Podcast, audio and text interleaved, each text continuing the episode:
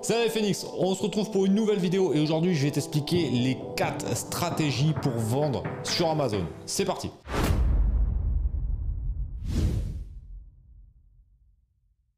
Yes, yes, yes On va voir ensemble une vidéo qui est très très intéressante et super, super importante parce qu'il y a plein de gens qui me demandent comment on peut euh, vendre sur Amazon. Évidemment, il y a plusieurs euh, méthodes et je vais t'expliquer selon moi, de la moins intéressante à la plus euh, intéressante. Alors qu'est-ce que c'est qu'une stratégie pour vendre sur Amazon? En fait, il faut savoir que Amazon, c'est une plateforme qui met en relation les vendeurs et les acheteurs.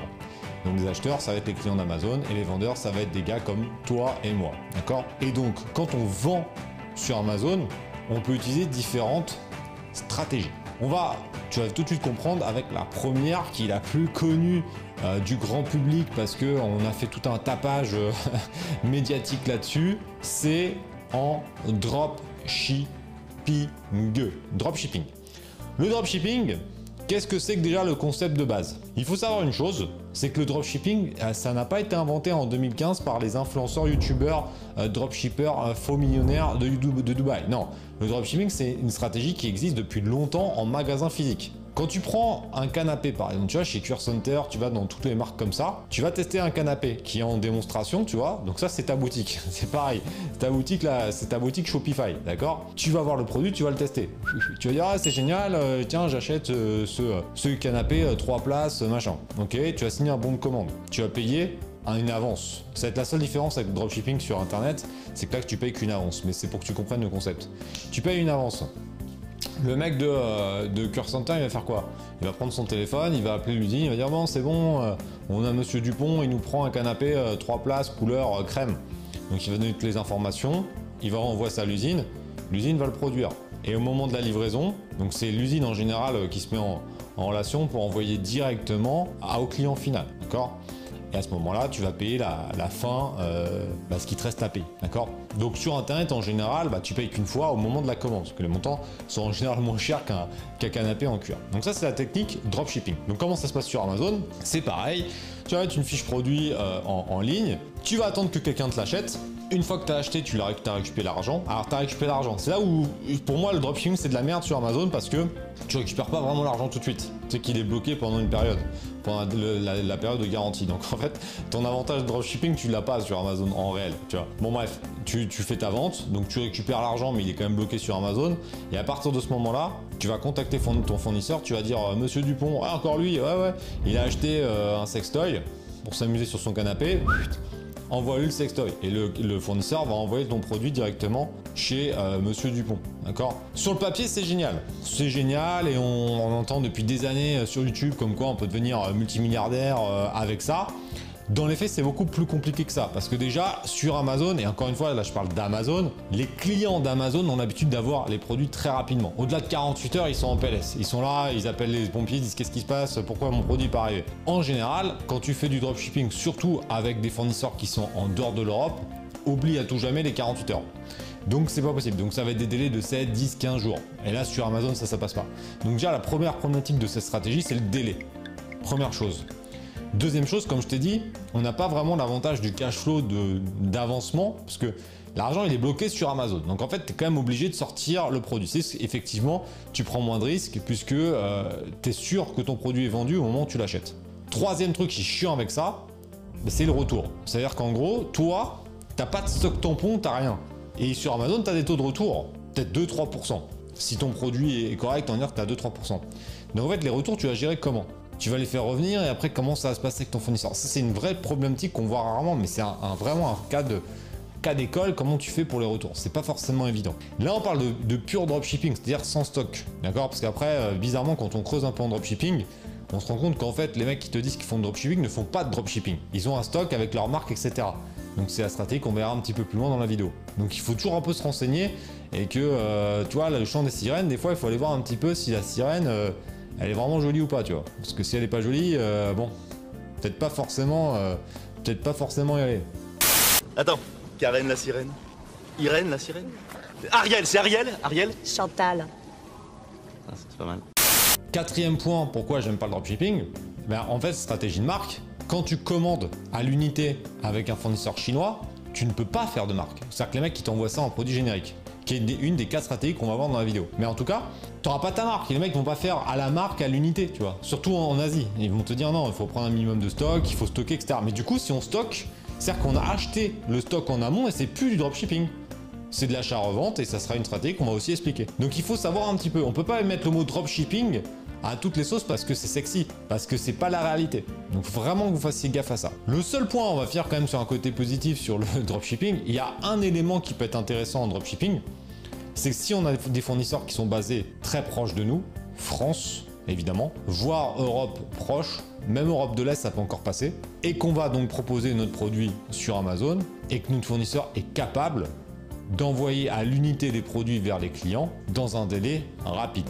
Ça, ça peut être intéressant. Première chose. Deuxième chose où ça peut être intéressant de dropshipping sur Amazon, sur des produits très spécifiques, style les meubles, on revient sur mes canapés. J'ai un, moi un membre qui, depuis longtemps qui vend des canapes et qui, qui, marche vraiment bien sur Amazon. Et il fait en mode dropshipping parce que c'est le mode magasin. Et là, quand c'est des produits un peu spécifiques, les clients peuvent attendre quand même quelques jours. Surtout que les canapés, c'est assez classique d'attendre euh, deux mois, un mois, trois mois, ça dépend des produits.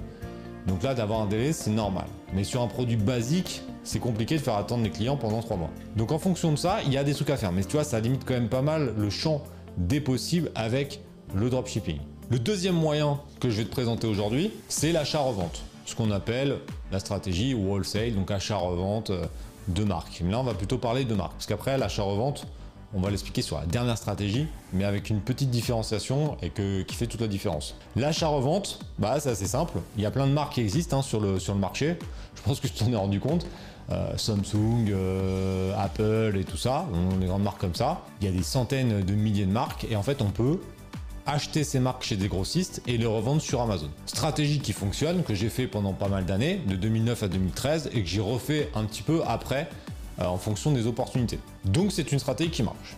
Franchement là-dessus, il n'y a, pas de, sujet, ça marche, il y a des avantages et des inconvénients, mais ça marche. Les avantages, c'est que c'est quand même beaucoup plus facile à mettre en place que les autres stratégies. Parce que, en gros, comme en général les produits existent déjà, on n'a pas besoin de créer les fiches produits sur Amazon. Donc on va trouver un grossiste. Le plus gros taf, c'est ça.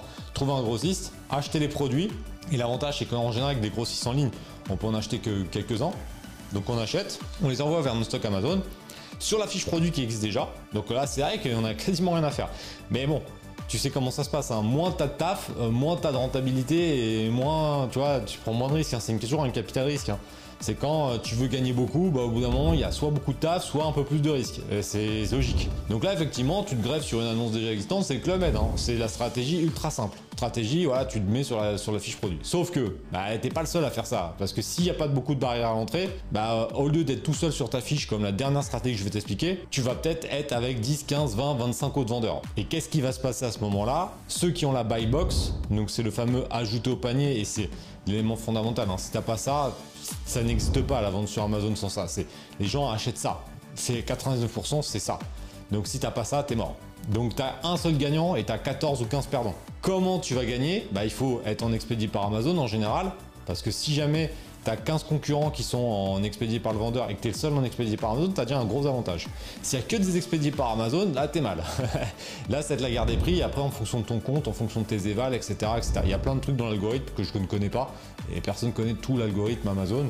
C'est un peu comme la recette euh, toi, du coca, on ne sait pas exactement ce qu'il y a dedans, bah c'est pareil. On connaît un peu les trucs, mais c'est pas exactement comment, comment ça se passe. Donc la stratégie, elle est, tu vois, elle est, elle est, euh, elle est pas si simple que ça. Donc il y a des moyens, il y a des produits qui fonctionnent, mais c'est vrai que la partie recherche, la partie analyse, elle, prend un petit peu de temps. Mais c'est une stratégie qui fonctionne. Cette stratégie, elle est, découpée en deux. Alors ça, j'ai découvert ça assez récemment, entre guillemets, il y a 4-5 ans. Parce que pour moi, l'achat-revente, c'est de l'achat-revente.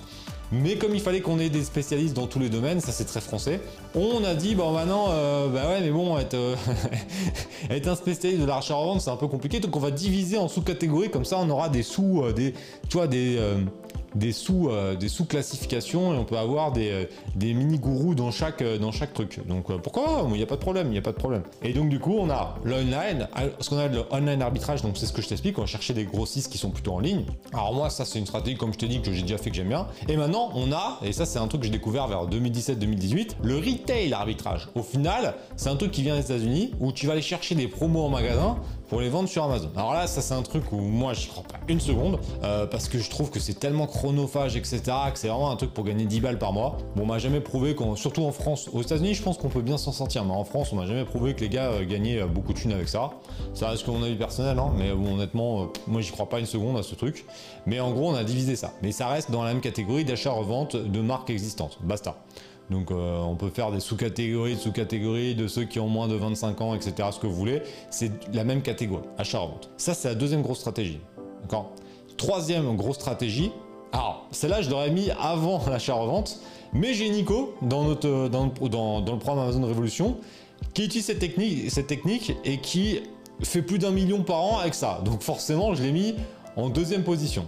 La deuxième position, ça va être de vendre, donc là ce coup-ci avec du stock, des produits génériques. Alors, sur le papier, je me suis dit pas ouf. Parce que quand tu auras la dernière stratégie, tu vas comprendre pourquoi moi je fais, euh, je fais des marques. Mais bah, Nico, il se démerde bien, il fait 1 euh, million ou 1 million 5 par an avec une stratégie où il va développer plusieurs produits. Donc c'est-à-dire qu'au lieu de lancer comme nous avec une stratégie de marque 4 ou 5 produits par an, il va en lancer 20 ou, 20 ou 30, mais il va pas se casser de bol à utiliser une stratégie de marque de fou. Il va prendre les grandes catégories qu'on va expliquer dans la dernière stratégie, mais il va lancer ça en générique. Donc il va pas vraiment développer le côté marque, il va surtout développer le bénéfice produit. Ce qui est pas con en soi. Donc l'avantage c'est que vrai que ça va plus vite puisque euh, tu peux envoyer, tu peux avoiner un peu plus. C'est beaucoup plus simple d'avoir des produits génériques depuis la Chine puisque tu n'as pas besoin d'avoir des quantités énormes de commandes, etc. Tu crées sur euh, Amazon quand même un branding un petit peu développé avec des belles photos, etc. Et ça passe. Là, alors ça c'est l'avantage, c'est que c'est quand même plus simple, parce que tu peux lancer ton truc euh, avec un budget quand même plus faible, tu peux lancer plus de produits, tu as moins de taf en, marketing, donc c'est vrai que tu as beaucoup d'avantages. L'inconvénient principal, c'est que si jamais tu as des concurrents qui voient que c'est des produits génériques, ils peuvent te casser les couilles.